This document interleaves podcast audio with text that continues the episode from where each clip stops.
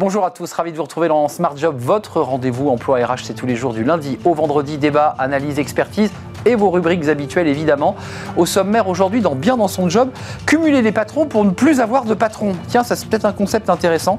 On en parlera avec euh, Catherine Majandi, elle est DRH à temps partagé et va nous expliquer euh, bah, son histoire et, ses semaines aussi, parce que c'est pas si simple. Smart et réglo, la semaine des 4 jours, bah oui, ça commence à, prendre de l'ampleur. On en parlera avec une avocate, Myriam de Gaudusson, avocate en droit social associée au cabinet Franklin. Et puis dans le cercle RH, notre débat quotidien, on s'intéressera au futur du On en a beaucoup parlé sur ce plateau. On s'intéressera à l'intelligence artificielle, au métaverse et puis au travail des RH qui est transformé, percuté évidemment par les enjeux numériques. Puis on parlera de cette génération Z qui challenge aussi évidemment les RH. Et puis dans Fenêtre sur l'emploi, les métiers porteurs de la gestion immobilière. Ils recrutent, on en parlera avec Delphine Merle, cofondatrice de White Bird. Voilà le programme tout de suite, c'est bien dans son job.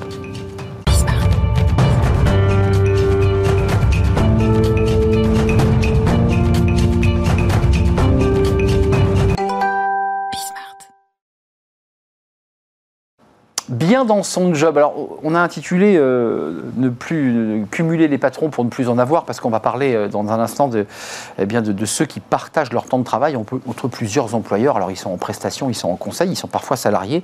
Et c'est le, cas de Catherine Magindy. Bonjour Catherine. Bonjour. Alors, vous êtes une DRH un peu pas comme les autres, euh, parce que vous cumulez, vous, les entreprises. Vous, chaque jour, vous emmenez votre ordinateur et votre mallette et vous poussez la porte d'une entreprise différentes, 5 entreprises. Euh, Plus de 5 entreprises, euh, plus de 5 entreprises, entre 8 et 10 en fonction des périodes, euh, puisque ce sont des, ça va de la TPE à la PME, voire dans certains rôles de, davantage de, de, de RH de transition, avec des PME grandissantes, limite ETI, et du coup qui ont besoin d'avoir des consultants, des consultants RH qui viennent les accompagner. Donc en fait, je cumule à la fois les métiers, à la fois les entreprises et à la fois les statuts, puisque parfois je suis salarié, parfois je je suis prestataire euh, en DRH de transition et parfois je suis à mon compte pour accompagner les entreprises que j'accompagne en direct. Ça, c'est passionnant. On, aime bien savoir dans cette rubrique comment on arrive à cette situation. Parce que quand on est DRH, on a une valeur ajoutée. Vous avez été DRH, salarié, classique, dans des petites, grandes, moyennes entreprises. tout à fait. Pourquoi ça a basculé? Comment ça s'est passé? Euh, peut-être l'expérience a fait que petit à petit, je retrouvais un petit peu toujours les mêmes problématiques. Euh, quand on est DRH dans une entreprise, euh, on est souvent euh, euh, référent sur un certain nombre de sujets. Parfois, on partage pas toujours les mêmes valeurs. Euh, on a besoin d'être d'être d'être fort sur nos positions, nos convictions. En tout cas, moi, c'est comme ça que je vis mon métier. et on a et, et on est souvent très impacté du coup par le quotidien, la vie du quotidien, les, mmh. des, collaborateurs, des décisions, parfois des périodes de crise. et moi, j'ai eu envie d'apporter cette expérience-là plutôt à des PME qui sont, elles, demandeuses euh, et peut-être plus reconnaissantes aussi de la valeur ajoutée qu'on peut leur apporter. À la fois très opérationnelle euh, dans leur quotidien, dans la rédaction des contrats de travail, dans le suivi de leurs salariés, dans leurs évolutions, euh, dans la, la, mise en conformité aussi, parce qu'il il y a beaucoup, beaucoup de, de, contraintes RH aujourd'hui pour les entreprises. Catherine, vous me dites finalement qu'il y a une forme de lassitude qui s'installe quand on est, et ça c'est vrai pour les RH et pour d'autres. C'était en tout cas ça. Pas pour tout le monde, mais c'était ma part. Et puis, est-ce qu'on peut le dire maintenant que vous avez du recul On vous entend plus quand vous poussez la porte d'une PME ou d'une grande entreprise, d'ailleurs, quand on est un peu de l'extérieur, que quand on est DRH autour du COMEX et on dit, bon, écoutez, les DRH, ça va. Vous l'avez ressenti, ça? C'est exactement ça. Non, mais voilà. c'est vrai, c'est très, bien, très bien dit, c'est ça. Euh, en effet, quand on arrive avec cette, euh, cette parole extérieure, on est davantage écouté, on est considéré comme un expert aussi. Exactement. Euh, et ce qu'on n'est plus vraiment au sein d'une entreprise avec le temps passant et effectivement au sein d'un codir où finalement le business doit être prioritaire, ce qui est normal aussi dans une TPE, aussi dans une PME. Euh, mais le, dirigeant d'une PME, il a d'autres choses à faire et donc il fait confiance. Il fait confiance et il donne, il donne vraiment euh, euh, le, cette, cette, cette force au RH dont il a besoin aujourd'hui. Donc ce statut hybride de chef d'entreprise, parce que vous êtes chef d'entreprise, ça vous oblige effectivement à avoir une gestion beaucoup plus millimétrée de vos clients, parce qu'il faut consacrer le lundi pour l'entreprise A, il faut que l'après-midi vous vous alliez à l'autre bout d'Île-de-France pour l'entreprise B. Enfin, c'est pas rien quand même, ça, change la vie. Une certaine gymnastique intellectuelle permanente, en tout cas de gestion de, euh, donc de 10 boîtes mail différentes. Je suis spécialiste de Slack, Teams et, autres, et autres réseaux internes d'entreprises de communication. effectivement, je, je, suis DRH à temps partagé ou consultante RH, donc je dédie certaines journées complètement à certaines entreprises où je suis physiquement chez eux, mmh. où on focus sur leur sujet par demi-journée ou par journée entière en fonction de l'effectif de l'entreprise. En fait, on, évalue le, temps utile et mmh. nécessaire à de présence. Ça, c'est important, ça, le chef d'entreprise doit bien calculer. L'heure DRH toute la semaine. Donc, toute la semaine, je réponds euh, au, fil de l'eau, au fil de l'eau, aux besoins, aux et tout ça sans chevêtre. Hein. Et tout ça sans chevêtre. Donc effectivement, ça demande petite organisation euh, qui n'était pas mon fort à la... initialement. Bah là, vous devez être au taquet, là. Bah ouais, tout à fait. Votre vie personnelle, euh, elle s'en ressent Parce que j'ai lu, parce que c'est intéressant, mhm. euh, est-ce que vous avez encore le temps de faire du sport, de la montagne, de la voile Vous aimez la mer? Enfin, Est-ce que tout ça était aussi dans, le, dans la réflexion globale de votre transformation de vie? Parce que ça, ça, oblige effectivement à avoir sa propre organisation. Mm. et finalement, je, je, consacre aussi du temps, par exemple au sport, parce que je fais beaucoup de sport, effectivement, à ma famille, à mes enfants, à mes amis, et ça ne m'empêche pas de tout faire. En revanche, j'ai des semaines qui vont du lundi matin au dimanche soir, euh, mais ça, comme beaucoup de chefs d'entreprise. Donc sur le bateau, vous êtes toujours en train d'envoyer ou en train de grimper en montagne Non, mais je fais du surf. Comme ça, sur le surf, il n'y a rien. Vous n'avez pas le téléphone avec vous. Euh, d'un point de vue concret, euh, vous reviendriez en arrière ou, la vie que vous vous êtes, vous êtes inventée depuis un an, un peu plus mm. d'un an, elle vous va comme un gant? Euh, Non, elle me va plutôt bien. J'ai pas, j'ai pas, pas vraiment envie de revenir en arrière. Non, non, non, elle me va bien. Et je trouve que euh, je me sens plus utile, je me sens plus efficace, je, m'épanouis davantage dans cette multi-activité, euh, multi-patron, effectivement. Et j'ai gagné, c'était bien le thème de votre de, initial, hein, j'ai gagné de la liberté, en fait. Hmm. Donc plus de patron, plus de liberté. Je trouve. Euh, et j'ai le sentiment, à travers ce que vous nous racontez aussi, euh, plus de sens aussi dans le retour que vous renvoient vos clients. Vous n'êtes plus dans un rapport de subordination, mais dans un rapport de client. Ça change tout, ça Exactement. Ouais, c'est exactement ça. Vous le dites mieux que moi. Je dis, je dis vous, vous ne voulez pas le répéter, donc c'est ça. Euh, juste avant de nous, quitter, Catherine, quand même, le, la suite, vous la voyez comment? Vous, vous, allez, parce que c'est limité quand même, hein, là, 8 clients, 8 à 10 clients, mhm. vous pouvez aller jusqu'où là? En, volume de... Ça ne sera pas en volume d'effectifs, de, par exemple, de salariés ou de clients, mais, euh, mais en revanche, euh, ça va être dans le renouvellement finalement des clients. Certains clients sont sur un système d'accompagnement long, d'autres sur des accompagnements beaucoup plus mmh. courts. Très ponctuels. Très ponctuels. Sur... Pompiers ou, ou consultants sur le long terme. Exactement. Ou des RH à temps partagé sur du long terme, sur des systèmes d'abonnement avec mon RH à moi, par exemple. Ou quand je suis à mon compte, euh, ça va être, par exemple, accompagner une, une, PME en fort développement. En ce moment, il y a beaucoup de startups qui se développent beaucoup. Ah oui. Et qui n'ont pas de RH. Qui n'ont pas de RH. Elles ont besoin, à un moment, il y a une phase de, croissance, une phase de croissance qui fait qu'elles ont besoin de s'organiser, d'organiser la fonction. Et là, moi, j'arrive, je les aide là-dedans. J'essaie je, de comprendre la culture, d'entreprise, de m'adapter. Il faut être un peu caméléon aussi.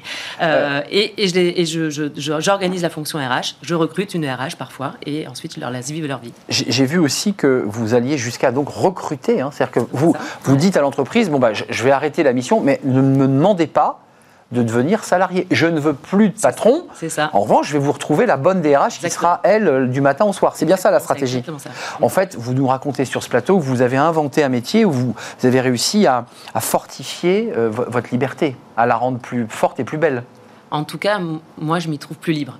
Voilà, ça me convient bien. Merci Catherine Magendie, euh, DRH à temps partagé et consultante, parce qu'il y a, y a les missions très ponctuelles de RH. Mm. D'ailleurs, euh, avant de nous quitter, c'est quoi les grosses missions PME Parce que euh, peu de licenciements, si j'ai bien compris, mais c'est quoi? C'est de l'orga, du développement, de, de les payes, ouais. paye, il y a des spécialistes pour ça aujourd'hui. Ça c'est fait. en revanche, souvent, ça demande de s'organiser. Est-ce qu'on internalise, est-ce qu'on externalise? Donc c'est plutôt une, une, décision d'organisation, de, de, de, process aussi, et puis d'accompagnement managérial beaucoup sur ces, sur ces, euh, sur ces entreprises-là. Aujourd'hui, les enjeux RH, ils sont très forts dans le recrutement, dans la fidélisation, euh, dans la marque employeur. Elles galèrent, hein, les euh, entreprises. Hein. Oui, elles galèrent, ouais, clairement. Ça, faut, donc, donc, il faut les accompagner aussi depuis la phase de recrutement, d'intégration, de fidélisation. Tous ces sujets-là sont vraiment d'actualité. Donc l'enjeu, ça, c'est le recrutement, c'est les enjeux de rétention et de recrutement pour avoir les compétences. Oui, tout à fait. Merci Catherine Magendie de nous avoir rendu visite et puis bon vent, puisque je crois que vous, avez, vous aimez bien l'eau. je ne sais pas si on le dit pour les surfeurs, bon vent, mais si un peu. Faut pas trop de vent, mais. Faut pas trop de vent. Bon, j'ai dit une bêtise. Merci de nous avoir rendu visite. À, très très très bientôt. Euh, Smart et Réglo, la semaine des 4 jours. Tiens, ça fait écho avec le, sujet qu'on vient d'avoir. Alors, c'est plutôt la semaine des 7 jours hein, pour euh, Catherine Magendie. La semaine des 4 jours, on en parle tout de suite avec une avocate.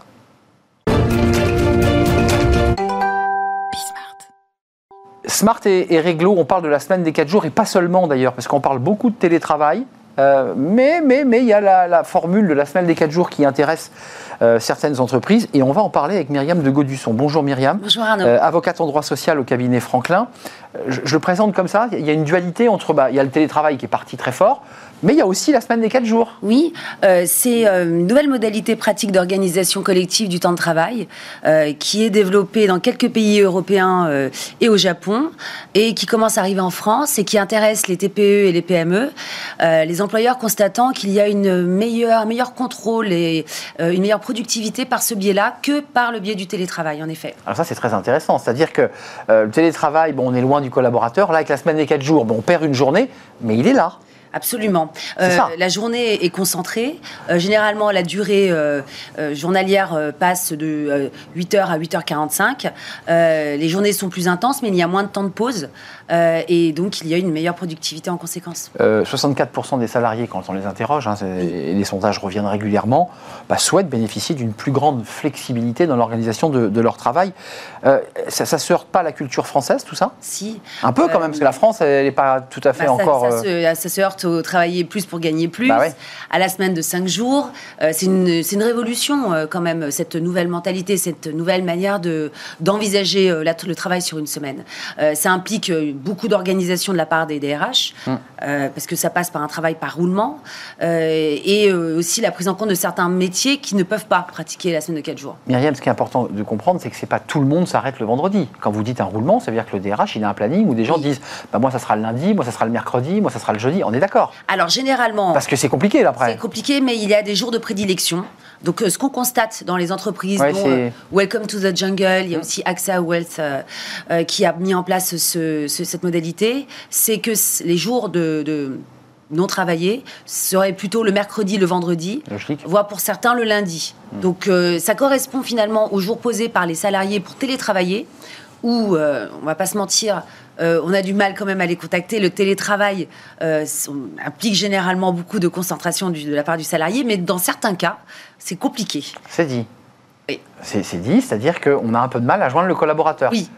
Loin des yeux, loin du cœur. Un petit peu. Donc, euh, la semaine de 4 Ça, c'est des retours que vous avez en tant que praticienne. Hein. C'est pour ça qu'on ne va pas se voiler la face. Mais c'est bien de euh, l'entendre, on l'entend peu. Certains euh, employeurs préfèrent passer par la semaine de 4 jours pour être vraiment proche de leurs salariés. Alors, un, petit tour d'horizon, c'est intéressant, le tour d'horizon des, pays européens qui, sont déjà en, enclenchés. C'est quoi la, la, carte des 4 jours en Europe? Alors, vous avez la carte des 4 jours en Islande. Vous l'avez également toutes les, tous les pays passent par 4 jours, mais à titre de test, euh, c'est très particulier. Il y a l'Espagne hein, qui a lancé un gros test. Hein. Voilà, euh, sur 200 euh, entreprises qui, ont qui participent à un test géant sur des modalités de 4 jours. Vous avez également l'Islande avec 2500 salariés qui sont concernés dans plusieurs secteurs d'activité, la Grande-Bretagne.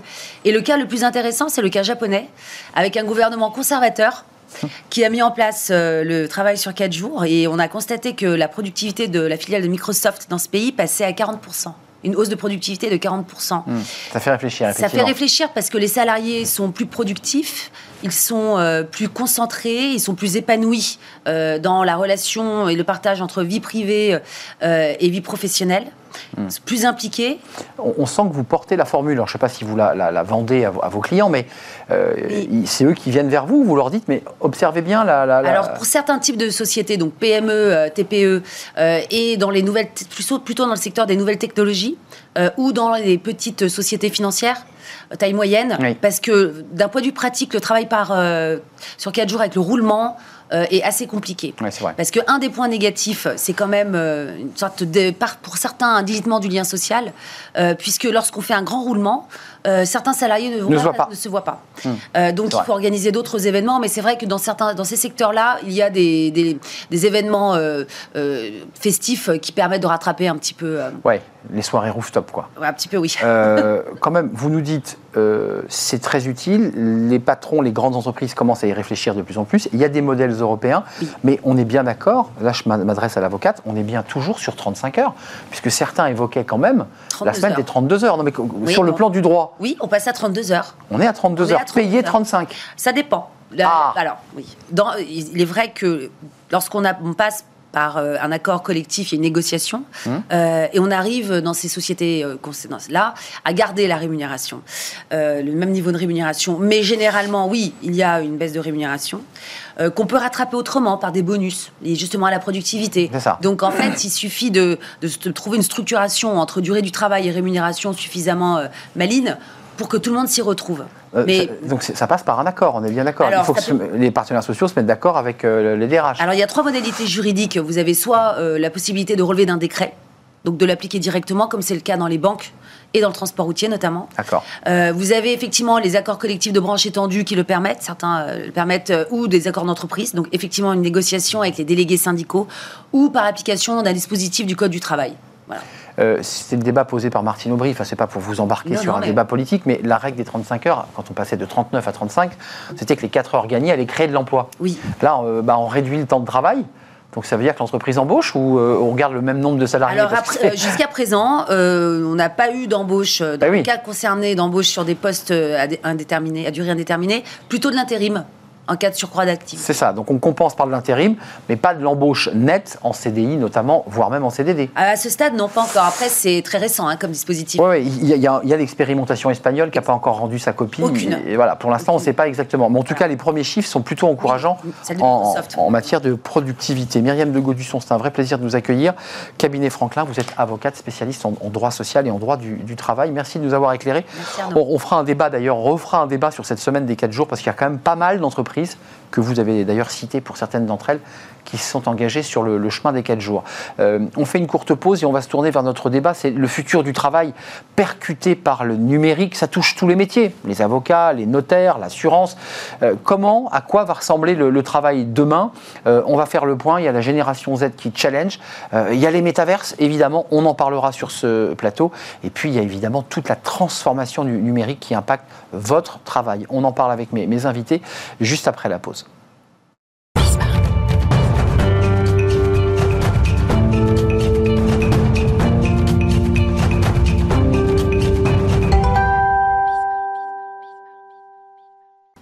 Le cercle RH et le débat de, Smart Job chaque jour sur ce plateau. Euh, à quoi va ressembler le travail dans 10 ans, 20 euh, ans? Euh, Est-ce que nous serons, est-ce que vous serez des, DRH augmentés? On met toujours le mot augmenté là depuis quelques mois, avec des outils tech, avec du métaverse. Est-ce que vous auriez un avatar pour faire des recrutements Plus besoin d'humains? Toutes ces questions sont, sont posées. on va parler évidemment des seniors parce que certains sont un peu perdus et un peu dépassés. Puis il y a les jeunes qui arrivent, qui eux sont connectés, ont leur téléphone, ont leur banque en ligne euh, et font du recrutement et se font recruter en ligne. Tout ça, évidemment, est assez compliqué. On va essayer d'y voir clair avec euh, mes invités. Jérémy Lamery, merci d'être avec nous. Vous êtes le CEO de Tomorrow Theory et auteur de Metaverse et RH. C'est un livre qui va sortir hein, euh, dans quelques semaines. Euh, c'est ça Oui. Euh, chez, octobre chez Duno. Chez Duno, chez Duno. Et je sais que vous viendrez nous en parler dans, le livre de, Smart Job. Merci d'être avec nous. Euh, Julien Malorand, vous êtes, vous, professeur en système d'information, co-directeur académique du Metalab à l'ESSEC. Vous avez une expertise et un regard sur ce, sur ce sujet, on, vous écoutera évidemment. Et, puis euh, avec nous, euh, Elodie Gentina. Bonjour Elodie. Vous étiez il y a une quinzaine de jours en, visio avec nous dans un débat sur la génération Z. Euh, vous êtes associé de professeur à l'IESEG, on dit bien j'ai bien dit Exact, IESEG. IESEG, j'ai eu une peur folle de prononcer ce mot. Euh, IESEG School Management, conférencière et spécialiste cette génération Z avec ce livre chez Duno, des Z consommateurs aux Z collaborateurs, euh, sorti donc chez Duno et un prochain livre en préparation. Pour octobre 2023. Sur la thématique Manager la génération Z, ah avec beaucoup de témoignages de DRH dirigeants. Je, vais m'autoriser à vous poser à, vous la première question, parce que professeur, euh, vous êtes engagé sur cette question des métaverses, mais quand on vous pose la question de manière un peu académique ou journalistique, le, futur du travail, vous, le, regardez comment et vous l'imaginez comment? Pluriel, pluriel, c'est-à-dire qu'aujourd'hui, je pense que les jeunes ne voient plus du tout le, salariat comme une euh, obligation ou comme une raison d'être. Ça, c'est quelque chose qui ressort de manière très, très criant pluriel aussi dans le sens où ils se voient sur euh, différentes technologies, ils se voient pas sur une seule et même technologie, ils sont en permanence dans une logique d'apprentissage. Donc ça, c'est aussi quelque chose qui est, nouveau. Et enfin, ils se voient passer d'une mission à l'autre de manière extrêmement fluide, c'est-à-dire qu'on peut travailler pour plusieurs employeurs pendant la même journée. Et ça, c'est quelque chose qui est, vraiment nouveau. J'allais y venir. Euh, je, pose la question, et le dit Gentina, ça, coule de source, mais c'est pas la fin du travail au sens de la production d'activité euh, tertiaire ou industrielle, mais c'est la fin du rapport à un patron, à un rapport, à un lien de subordination. Est-ce que vous êtes d'accord avec ça? Est-ce que c'est un peu ça vers, ce, vers ce où on va, c'est-à-dire l'auto-entrepreneuriat, la création de son entreprise, plus de liberté? Exact. En fait, quand on parle de l'entreprise de demain, on parle d'entreprise apprenante, partageante, l'entreprise archipel. En fait, le manager, le chef devient un manager. Le travail n'est plus au centre de tout. Euh, on peut se poser la question si la notion de métier existera toujours demain. Est-ce qu'on parlera de mission? Est-ce que le CDI existera toujours? Euh, Ça, c'est des questions que vous vous posez aussi? Ah oui, complètement. En tant, que professeur, en tant qu'experte mmh. aussi? Bien sûr. Euh, parce que quoi, les jeunes viennent percuter ces, modèles, ces vieux modèles issus de nos usines, hein, pour le dire simplement quand on parle euh, d'engagement ou de loyauté, aujourd'hui, euh, c'est complètement différent. Ils ont un sens à l'engagement qui est différent puisqu'ils sont dans l'instantanéité euh, donc, ils ont une relation future qui est différente. Donc, quand on parle de plan de carrière, ça ne leur parle plus forcément. Ils ne sont pas prêts à attendre 3 ans, 5 ans ou 10 ans pour rester dans la même entreprise pour gravir les échelons. Hmm. Ça, m'avait agacé la fois dernière quand vous aviez dit ça. C'est pas de votre faute, mais tout maintenant, tout de suite, avec une forme de prétention et d'exigence, peut-être un petit peu comme ça surévaluée. Non, il n'y a pas un peu comme ça de, un peu d'exigence, un peu un peu exagérée chez ces jeunes là? Ou ils ont raison tout de suite maintenant? On se croirait en 68 Oui, mais c'est pas forcément ça. Mais en tout cas, ils sont pas prêts forcément à faire tous les efforts euh, parce que le travail aujourd'hui, ce n'est plus au centre de leur vie. C'est ça. Ils sont, il y a d'autres euh, choses. Il y a d'autres choses, exactement. Euh, ce futur du travail, alors vous, vous le portez à travers la, question des métaverses, qui suscite d'ailleurs un débat, une controverse, enfin des inquiétudes. c'est quoi le futur du, travail demain? Parce que j'évoquais les RH, ils sont en première ligne. c'est quoi? C'est du numérique partout? C'est une transformation digitale tous les six mois? C'est du métaverse? C'est quoi le monde du travail demain? Alors déjà, pour comprendre, quand on parle de futur du travail demain, c'est important de comprendre la place de la compétence demain puisque le travail, c'est euh, des tâches productives rémunérées, et on ne peut pas être productif sans compétences. Et donc, en fait, euh, à côté de mon activité d'entrepreneur, je suis également chercheur en psychologie sociale sur ce sujet, le lien entre compétences et performance.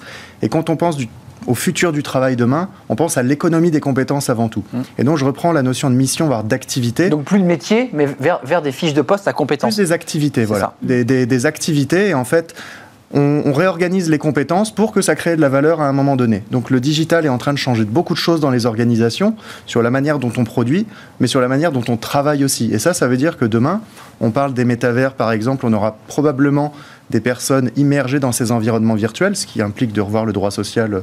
J'allais venir. Euh, mais, euh, mais on aura plein d'autres, plein d'autres modalités, et notamment on parle d'entreprises euh, fluides, de liquid workforce, c'est-à-dire que les salariés vont et viennent, mais surtout les collaborateurs de l'entreprise demain sont peut-être plus dehors que dedans. excusez-moi, je, suis un ancien après tout. c'est un monde effrayant ou c'est le monde qui nous attend? Ou est-ce que c'est les deux d'ailleurs? C'est effrayant et ça nous attend on peut voir le côté positif, c'est un monde en recherche de sens. C'est-à-dire aujourd'hui, on a connu cette épidémie euh, qui a bouleversé beaucoup de choses. On a aussi en parallèle tout un tas de technologies qui arrivent à maturité. Hum. Et je pense qu'aujourd'hui, toutes nos relations, on est presque tous d'accord pour dire qu'elles sont digitalement intermédiées. À chaque fois qu'on communique avec quelqu'un, il y a une technologie qui intermédie cette relation. Et ça, aujourd'hui, c'est vrai qu'on n'y coupe pas. On n'y coupe pas. Donc ça, aujourd'hui, ça donne énormément un champ des possibles nouveau euh, par rapport à la pluralité, par rapport au fait qu'on peut travailler dans différents endroits du monde sans toujours avoir euh, une obligation d'être dans les frontières de l'entreprise. Et donc ça, en fait, ils voient ça comme une opportunité, une opportunité de changement. Et je pense qu'avant tout, c'est vraiment quelque chose qu'il faut voir comme une évolution. La transformation digitale, elle est en cours, mais c'est quelque chose qui évolue. Aujourd'hui, on a connu le salariat, on a connu le CDI. Aujourd'hui, c'est plus considéré comme quelque chose même qui est souhaitable. Même s'il reste un modèle encore euh, il reste un modèle majoritaire. Hein. Bien sûr. Il faut, le resituer quand même. Mais c'est grignoté. Et, Elodie Gentina, sous l'angle sociologique, mm. pas, sous l'angle technologique, mais euh, c'est ce monde-là qu'attendent les jeunes. Enfin, on n'arrive pas à savoir si c'est la technologie qui a imprégné le cerveau de cette, euh, cette génération Z et ceux qui mm. vont arriver derrière, ou si c'est parce que cette génération pousse vers cette technologie. Vous voyez ce que je veux dire Un peu l'œuf et la poule. Hmm. Pour moi, quand on parle de jeunes, de toute façon, on, on dit c'est des digital natives. Ils sont nés avec le numérique, ils n'ont connu que ça. Donc ça fait partie intégrante de leur vie. Néanmoins, ils ont besoin de relations authentiques. Moi, je dis voilà, le smartphone permet d'approfondir une relation, mais la vraie relation, elle se crée dans, dans le réel, à l'école, par la famille, par ce qu'on appelle la socialisation. Et on voit bien quand ils ont un entretien de recrutement, on les attire via le digital, etc. Mais ils ont besoin d'aller dans l'entreprise et de rencontrer non pas uniquement les RH, mais l'équipe. Oui, pour voir, oui, bien sûr. Le manager, les équipes et ceux avec qui ils vont bosser. Réelle. Exactement. Parce que vous me disiez, je, sans paraphraser, c'est qu'ils cherchent aussi des copains dans l'entreprise.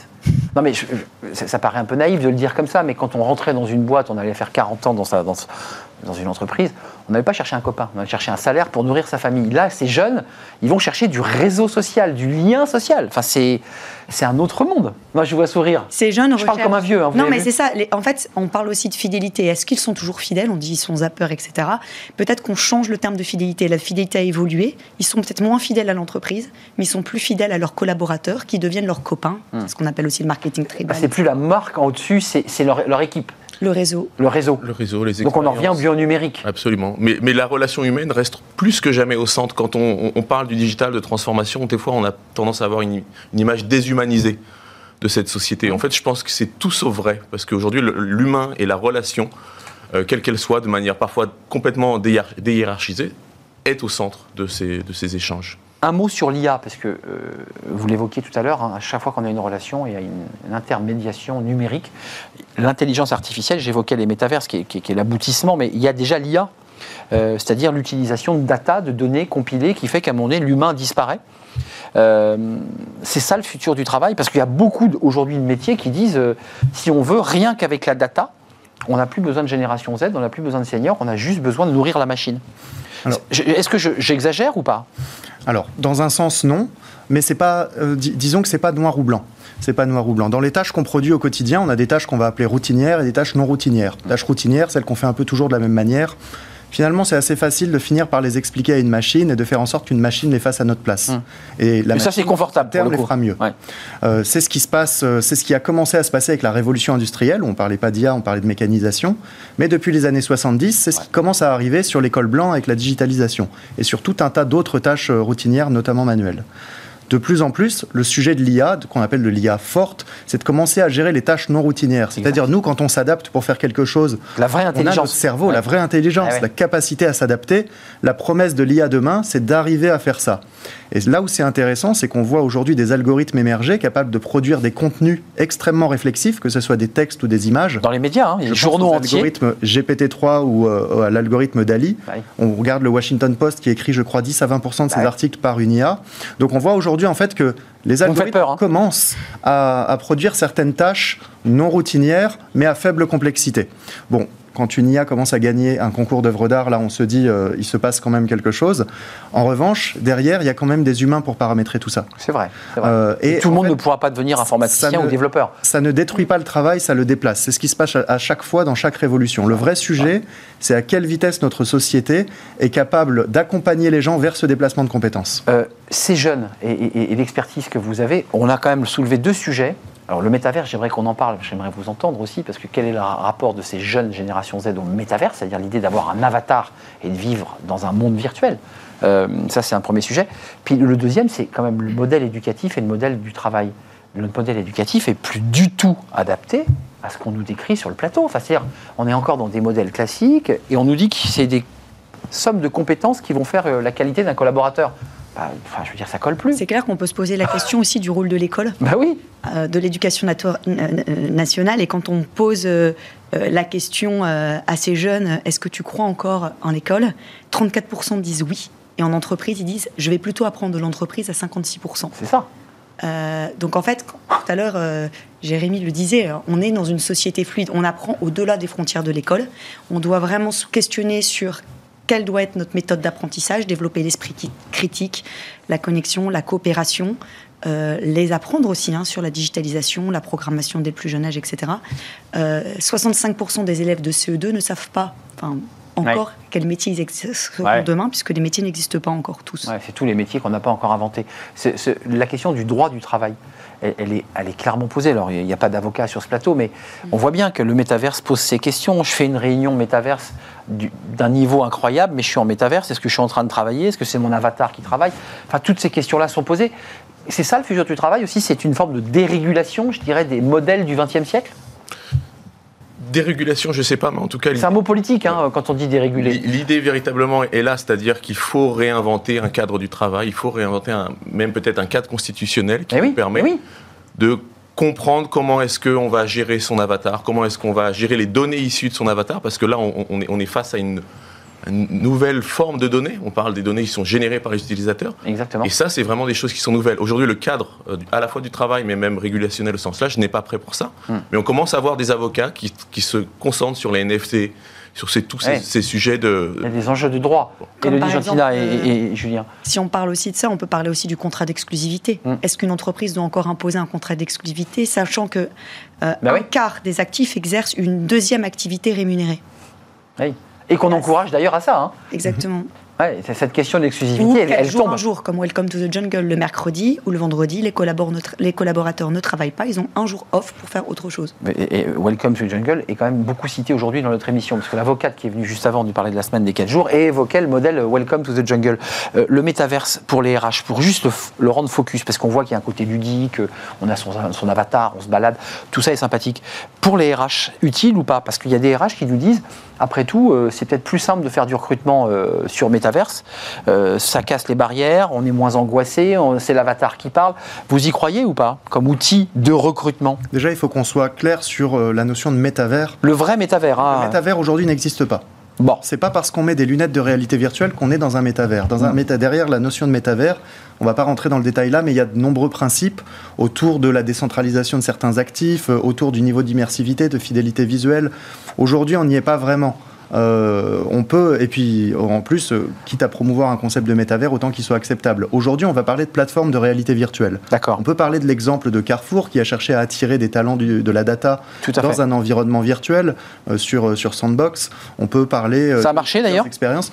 Alors, ça a marché, mais moi, je relativise, c'est-à-dire bravo à Carrefour d'avoir entrepris ça. ils sont innovants. Il y, avait, il, y avait, quand même, il y avait quand même le, PDG Bompard qui était là devant les 30 étudiants. Donc, c'est-à-dire hors métavers, est-ce qu'ils n'auraient pas eu le même résultat? Là, actuellement, ils ont 7 candidats en processus de recrutement sur les 30 qu'ils ont rencontrés qu'ils ont rencontrés en mai. Et sur une, filière métavers donc non, data. Data. Hein. Data. C'est-à-dire que le, métavers était un, enfin, l'environnement virtuel était un prétexte pour attirer les étudiants et leur dire c'est un peu innovant. C'est un peu innovant. Mais cet environnement virtuel, quand on le regarde, était similaire à ce que Second Life faisait en 2004. D'accord, donc finalement pas si innovant que non, ça. En fait, l'environnement virtuel n'était pas du tout innovant ce qui était innovant, c'est de dire un PDG se déplace dedans, parce qu'à l'époque de Second Life, c'était plus des forums virtuels, des choses comme ça. Là, c'était quelque chose de très VIP. Vous qui avez un regard à la fois d'expert et de chef d'entreprise, est-ce que est-ce que c'est utile pour le RH d'avoir euh, ces outils métaverses? Parce qu'ils sont très sollicités les RH quand même en ce moment par tous les outils numériques. Hein. Il n'y a, pas une journée, ils n'ont pas un appel mhm. pour le bon logiciel, la, plateforme SaaS, euh, le fait d'avoir des outils aussi pour traquer les salariés, pour voir s'ils vont pas partir. Mhm. Euh, enfin, c'est quand même un vrai sujet, ça quand même, hein. qui vient contredire d'ailleurs tout le débat qu'on a sur la liberté et, les entreprises fluides, parce qu'il y a quand même des boîtes qui traquent les salariés. Bien sûr. Après, on a, on a quand même euh, en, France euh, et en Europe des protections. Quelques règles. Voilà, certaines, certaines protections qui nous évitent des, grosses, grosses dérives. Il y a encore des améliorations à faire et des cadres éthiques à poser. Euh, mais si on revient sur le sujet du, du métavers, de la réalité virtuelle, on a trois grands usages auxquels on peut penser la marque employeur, c'est-à-dire faire de la pub là où sont les gens. Pour l'instant, ils n'y sont pas. C'est pour ça que je à part le luxe un peu euh, relativiser. Hmm. Oui, mais c'est parce qu'ils prennent le sujet en avance de phase, mais les gens sont pas encore dedans. Hmm. Les gens, les, enfin, euh, au niveau mondial, on doit avoir 2 millions euh, d'utilisateurs quotidiens des environnements virtuels qui existent, Sandbox, Decentraland principalement. Donc ça reste encore très très faible. Juste Julien, vous, vous en pensez quoi de ce métaverse? Avec le regard de l'expert que, que, vous avez, c'est un outil RH ça peut devenir un outil RH Ça peut le devenir. Aujourd'hui, ça ne l'est pas. Aujourd'hui, on a, on a un appel d'air médiatique extraordinaire lors de ces derniers mois, principalement avec l'annonce de Meta. Aujourd'hui, en termes d'infrastructure, d'outils, on n'est vraiment pas du tout à la hauteur de ce qu'on on imagine communément autour de, ces technologies. Donc il va falloir créer cela. Ce que rappelle Gartner hein, dans son Hype Cycle, qui montre les tendances technologiques, Gartner dit que le métavers, c'est pour dans 10 ans au moins. D'accord, on a un petit peu. Mais euh, votre génération Z, sur la tech, vous nous avez dit qu'ils étaient euh, digital natifs, c'est vrai. Moi, j'ai eu des études sur ce plateau où ils nous disaient les jeunes se débrouillent pas mal pour aller voir TikTok et les, plateformes et ainsi de suite, ça ils le font très mm. bien. Mais dès qu'il faut un tout petit peu creuser un peu plus en fond euh, la gestion informatique, et, en fait, ils n'ont pas vraiment de compétences. Non, en fait, ils. vous voyez ce que je veux dire? Enfin, Ils savent surfer sur leur iPhone, quoi. Ils savent euh, chercher de l'information de manière très rapide. Ça, c'est vrai. Parce qu'ils ont ce fonctionnement-là dans leur cerveau et dans leur manière de réfléchir, c'est de l'instantanéité. Ils sont très créatifs, ils aiment bien créer des vidéos, c'est pourquoi TikTok fonctionne très bien. Euh, et ils ont besoin d'être euh, tout le temps connectés, donc ils vont utiliser Mais ça, c'est, le smartphone pour être avec leurs copains, etc. Mais par contre, prendre du recul sur l'information, ça. Ça, c'est plus difficile. Hmm. Avoir développer l'esprit critique, c'est plus compliqué. Je, je vois réagir un, dernier mot parce que c'est attention, être bon sur TikTok et sur Instagram, ça ne veut pas dire qu'on est un, bon informaticien. Hein en tant qu'école, on est en train de se former à ces nouveaux ah métiers. On est vraiment en train de... De plus en plus, on voit des gens qui sont même intéressés par la data. Nous, on a des doubles diplômes avec des écoles d'ingénieurs, Data Science and Business Analytics, où véritablement, là, les gens veulent être à la fois des managers et aussi des ingénieurs. Et ça, c'est quelque chose qui est nouveau et sur lequel il y a un véritable appel d'air en termes d'intérêt sur ces formations. Mais c'est en train de se mettre en place et ça, ça se met à l'échelle du bachelor, de master et autres mais on ne va pas former des, populations extrêmement larges. Il va falloir étendre ces compétences, faire des soft skills, pas simplement des, les, compétences d'ingénieur. Merci à vous, merci Elodie d'être venue sur notre plateau avec ce livre qui va sortir en 2023 euh, et puis euh, ce livre chez Duno qu'on peut se procurer sur cette génération Z euh, du collaborateur. du Z consommateur au Z collaborateur. C'est une approche, je comprends les jeunes dans la société et comprendre leurs caractéristiques dans la société permettra justement de, de prédire qui ils sont et comment ils seront dans le rapport au travail dans l'entreprise. À suivre, parce que c'est un sujet important. On parle beaucoup aussi des, de cette génération Z sur le plateau. Jérémy Lamery, merci CEO de Tomorrow Theory et auteur de Métaverse RH. Il est disponible dans quelques semaines chez, chez euh, Duno et vous viendrez nous, nous en parler. Puis Julien Malorand, merci d'avoir répondu à notre invitation. Professeur en système d'information, co-directeur académique du Metalab à l'ESSEC. J'accélère un peu parce que nous sommes en retard. Euh, merci à vous trois et on va continuer à creuser ce sujet euh, régulièrement pour essayer de savoir comment les choses évoluent. On termine par fenêtre sur l'emploi, on parle de l'immobilier, c'est plus classique, vous allez voir, c'est assez innovant. On en parle avec ben, justement la, créatrice de White Bird.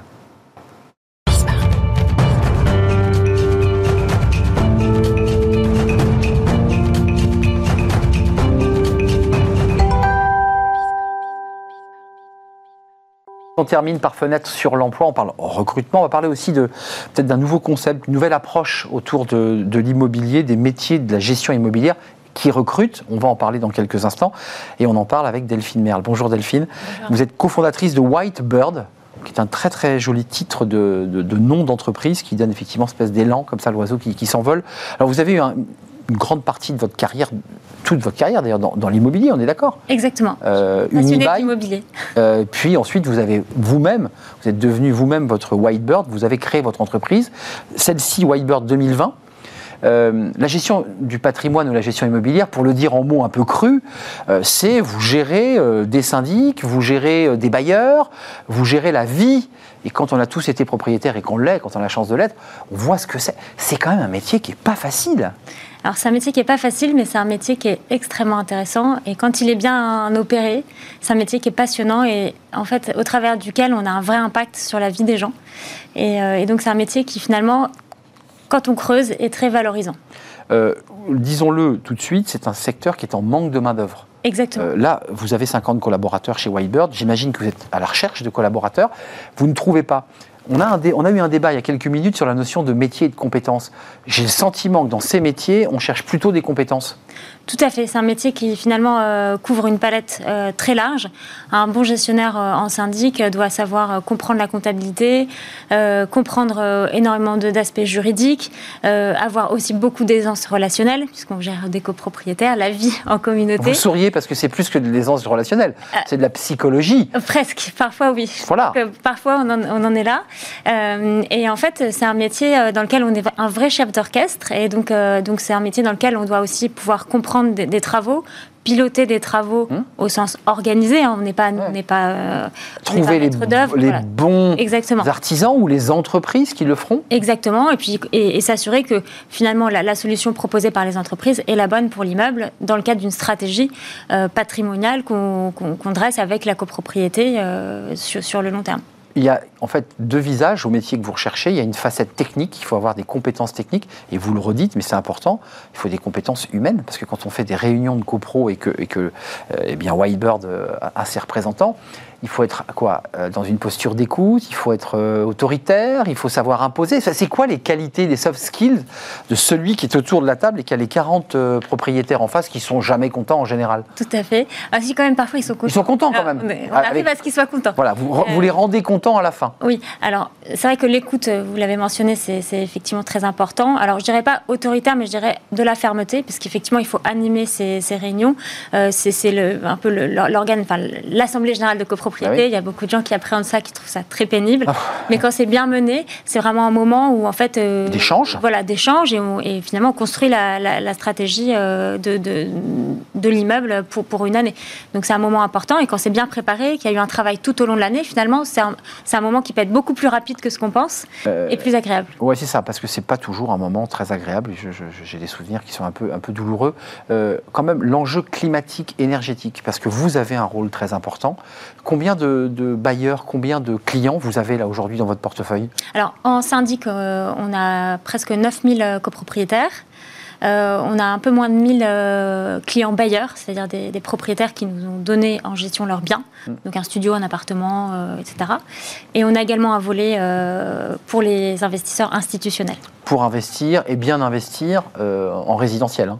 En résidentiel et, euh, et, pour les professionnels, on fait euh, toutes classes actives, donc on gère aussi du commerce, un peu de bureau, de la logistique. Oui, donc enfin vous avez élargi la, palette. les enjeux environnementaux climatiques dans les syndics de copro mm. et même dans la gestion directe que vous avez, vous avez quand même votre mot à dire. Enfin, vous êtes quand même quelqu'un qui pouvait dire, écoutez là, en l'état actuel, l'immeuble que vous avez, c'est pas possible, il est plus aux normes. On est tout à fait d'accord et d'ailleurs. Euh, ça c'est compliqué aussi à dire. Hein. Quelques années, on proposait systématiquement euh, les diagnostics énergétiques et en fait, on se rendait compte que très très très peu de copropriétés votaient euh, ces diagnostics énergétiques.